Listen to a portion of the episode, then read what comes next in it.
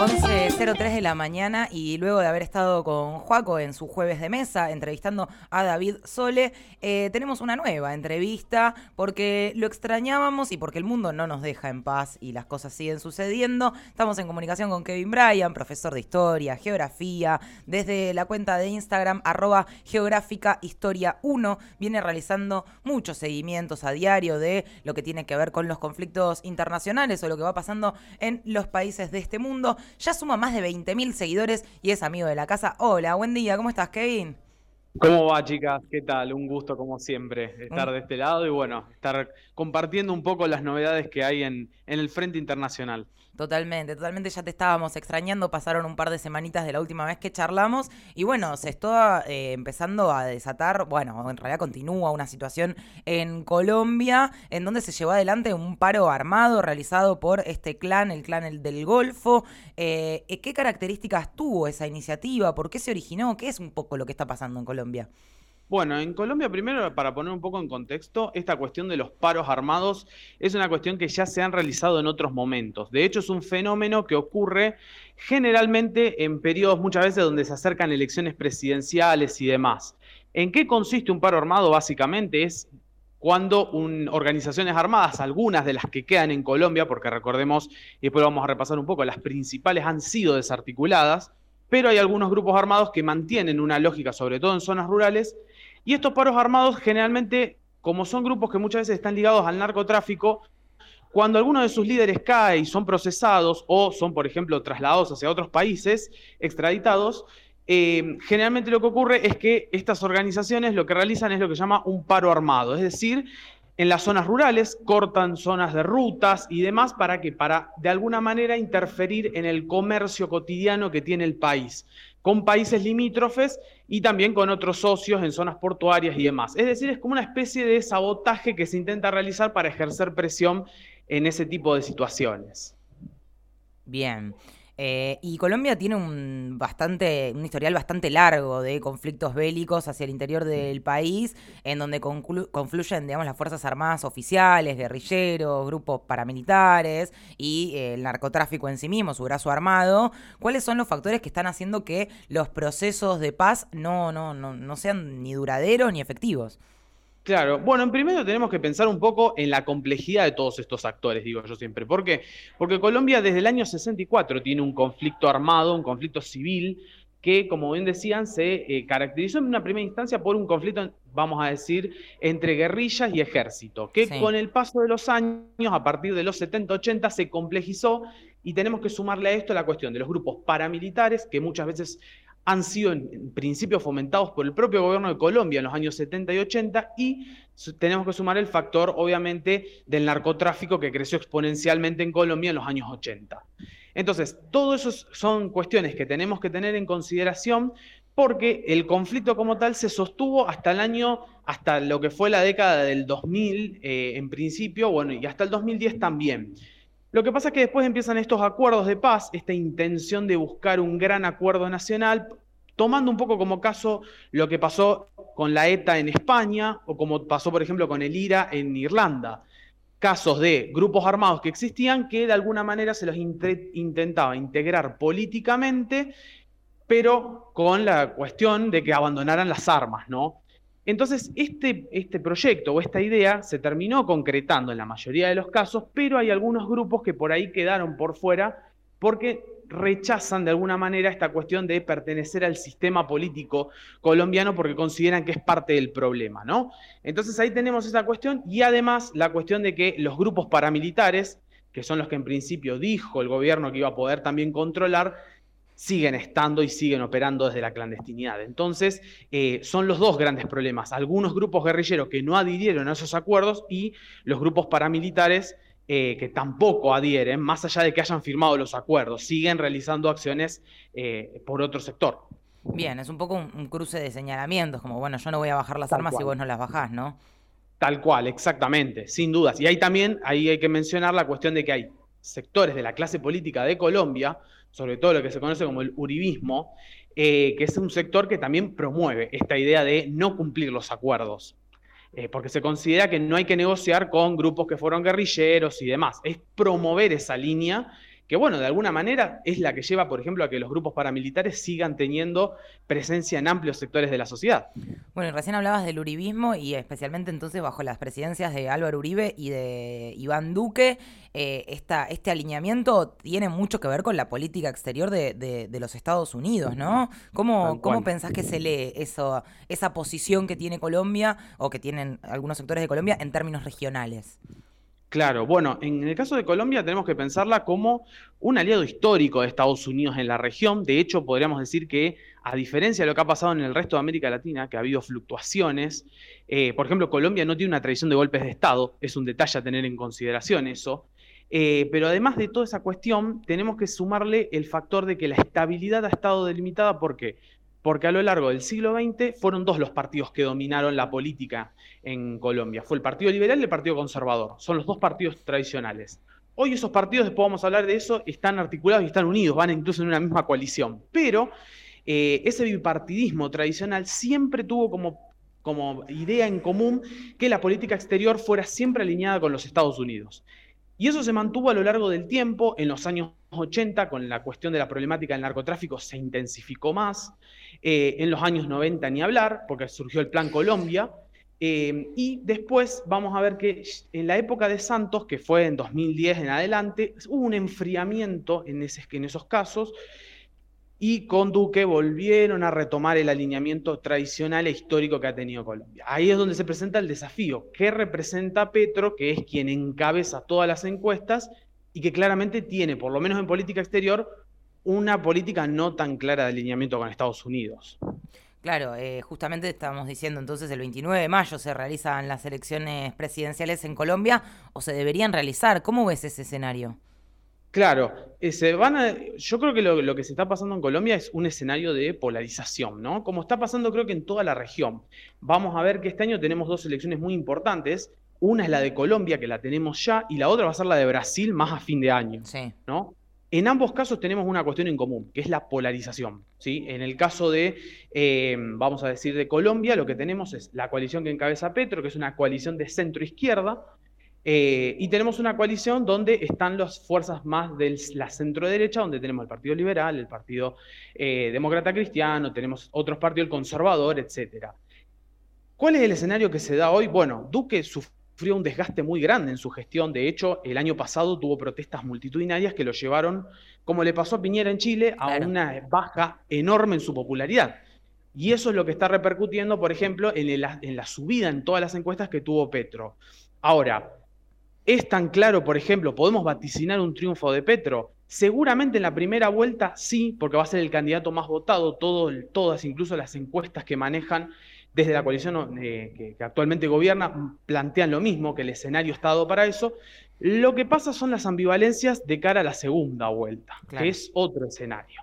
Ahí es donde vamos a ver realmente si el arco del centro político en Colombia o de la centro izquierda realmente termina de encolumnarse detrás del proyecto de Petro, buscando un cambio de paradigma, o si pesa más el conservadurismo y pesa más la tradición política que ha tenido Colombia siempre y se vuelcan a dar el apoyo a la coalición que ha estado hasta el momento. Lo más probable es que en la primera vuelta que tenemos ahora Petro sea el candidato más votado y que sin dudas sea el que tenga más proyección de cara a la segunda vuelta pero no podemos afirmar todavía que su triunfo es seguro. Claro, que ante una polarización tan marcada, tan, tan, tan, tan fija como es un balotage, no sume muchos votos eh, Duque, ¿no es cierto? Lo comparaste a Duque con Piñeira en Chile, ¿podríamos hacer una comparación, un paralelismo y con Petro y Boric? Y podríamos llegar a trazar un paralelismo en el sentido de la ruptura de paradigma, ¿no? Esta cuestión de lo que es la política tradicional bien representada por el partido que obviamente estaba encabezando en ambos casos, en ese momento el partido de Piñera y bueno, otros partidos más que son los que formaron una gran coalición, y en este caso, bueno, los partidos, como mencionábamos, liberal, conservador, etcétera. Son candidatos que de alguna manera yo igualmente pienso que eh, cuando el arco político está tan corrido al centro o a la centro derecha a nivel histórico, son candidatos que después cuando asumen el poder, eh, citando un poco el teorema de Baglini, que es un poco el arco eh, político en general, diría que seguramente van a terminar siendo más candidatos de centro, ¿no? O sea, moderando el discurso, tratando de contener, porque claro, las instituciones en muchos de esos países están pensados ya desde, una, desde un arco ideológico de centro derecha. Entonces, salirte demasiado, sobre todo en un país como Colombia, donde hay guerrilla, hay paramilitares y demás, puede traer una desestabilización social. Y ahí es donde hay que jugar con el equilibrio ¿no? entre las propuestas y la realidad de lo que se puede llevar a cabo. Total, porque aparte estamos hablando de una desestabilización social en un país en donde la violencia está a la orden del día. Entonces no es que de pronto vamos a tener movilizaciones y un poco de represión, sino que eh, puede ser una escalada de violencia muy cruel, muy cruda,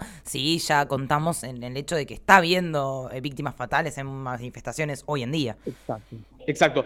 Un caso muy parecido para pensarlo podría ser, por ejemplo, el de López Obrador en México. López Obrador es un candidato de centro izquierda que cuando uno después analiza su gestión, tiene cosas de la centro izquierda, pero también tiene cosas de un arco político del centro. ¿sí? Por la cuestión de los partidos políticos que han estado gobernando en los últimos años en México, que tiene una tradición más de centro-centro-derecha. Entonces, eh, y sobre todo por la necesidad de llegar a acuerdos, como decíamos, en lugares donde hay sobre todo una movilización armada muy grande, ¿no?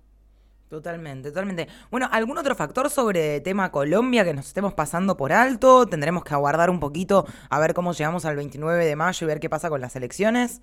Sin dudas, por ahí hay que esperar un poco más, pero yo lo que tendría en cuenta seguro eh, es la cuestión de esa misma noche, cuando se sepa eh, básicamente quién fue que ganó y bueno, los dos candidatos que pasan a la segunda vuelta, yo lo que pondría el ojo sería en eh, qué va a pasar con los partidos, por ejemplo, ecologista, el Partido Verde, etcétera, que se presentan a estas elecciones y que si llegan a dar su apoyo a Petro, pueden llegar a garantizarle el triunfo a Petro en la segunda vuelta. Va a ser muy importante ese pronunciamiento si se convoca a votar por Petro o si se abre el juego, el abanico para que los votantes elijan libremente. Es un escenario a analizar porque eh, me parece que de alguna manera va a ser lo que va a terminar inclinando la balanza hacia un lado o hacia otro eh, en la segunda vuelta. Totalmente. Y para no perder la costumbre, y como siempre, nuestro vínculo ha nacido a raíz de esto, así que te tenemos que preguntar eh, por el conflicto de Ucrania. Hace un par de semanas el gobierno ruso anunció el lanzamiento de la fase 2 de la ofensiva, pero había acuerdos de paz, pero después se cayeron. Bueno, ¿cuál es la situación en la que estamos hoy? Bueno, la situación en la que estamos hoy es, eh, vamos a decirlo de alguna manera, todas las operaciones hoy a nivel militar están centradas en una sola región, que es el Donbass, que fue la región por la cual básicamente empezó todo este conflicto, ¿no? Eh, hoy las operaciones rusas están dirigidas en ese lugar, eh, vamos a ver que hay avances, pero los avances rusos son lentos. Tiene que ver más que nada también con una cuestión creo que hay como una especie de acuerdo tácito de las dos partes en el sentido de que esto se va a transformar en una guerra de desgaste, bien, una guerra más larga que va a llevar tiempo y donde obviamente que Rusia va avanzando de forma paulatina, pero eh, va jugando también con el desgaste que Ucrania va teniendo con el correr de los meses, ¿no? Porque tengamos en cuenta que todo lo que es eh, el sostén económico que Ucrania tiene es básicamente con la ayuda occidental. O sea, la economía ucraniana está totalmente paralizada eh, y eso es un factor a tener en consideración. Así que eso por un lado. Y lo otro es que, bueno, justamente una de las ciudades principales de esa región del Donbass está justo en este momento a punto de ser rodeada. Bien, si esa ciudad que se llama Severodonetsk llegara a caer, podríamos decir que eh, gran parte del Donbass va a quedar bajo control de Rusia. Entonces, estaríamos hablando de que Rusia dentro de no muchas semanas podría estar quizás logrando su primer objetivo significativo más importante, que era de alguna manera la ocupación del Donbass, que es básicamente por lo que se inició este conflicto entre Rusia y Ucrania. Pero lograr ese objetivo significaría el fin del conflicto, ¿no? Eh, y ahí es donde no sabemos bien si Rusia está pensando en una guerra de desgaste de años, porque avanzar sobre el resto de, Ucrania, aunque sea en sectores determinados, puede llevar mucho tiempo, eh, y hay que ver si la economía rusa lo va a poder aguantar, o eh, si ya después de la ocupación del Donbass aparece alguna idea allí de, negociación, que obviamente es una negociación donde va a estar muy difícil llegar a un acuerdo, porque claramente Ucrania eh, no va a ceder, más allá de la ocupación militar que haya hecho Rusia, no va a ceder a su soberanía desde el punto de vista diplomático y legal, ¿no? Así que es un conflicto que viene para rato, sin lugar a dudas, está, hay avances rusos, pero no, no está del todo claro cuánto se puede llegar a extender este conflicto. Y te hago una última, esta ya bien, bien desde mi subjetividad absoluta de seguir el conflicto un poco por arriba. En las últimas semanas había aparecido la figura del presidente de Ucrania al principio del conflicto muy fuertemente, con muchas declaraciones, digo, todo el tiempo se hablaba de él, y ahora me da la sensación de que está un poco como guardado.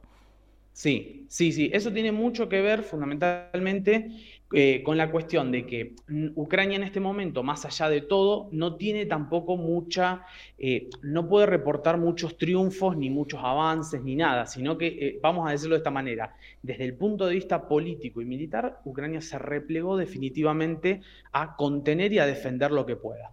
Entonces, en una guerra defensiva siempre surgen un montón de complejidades y los ucranianos saben muy bien que con el correr del tiempo, más se prolonga la guerra, más chances tienen de seguir perdiendo ciudades.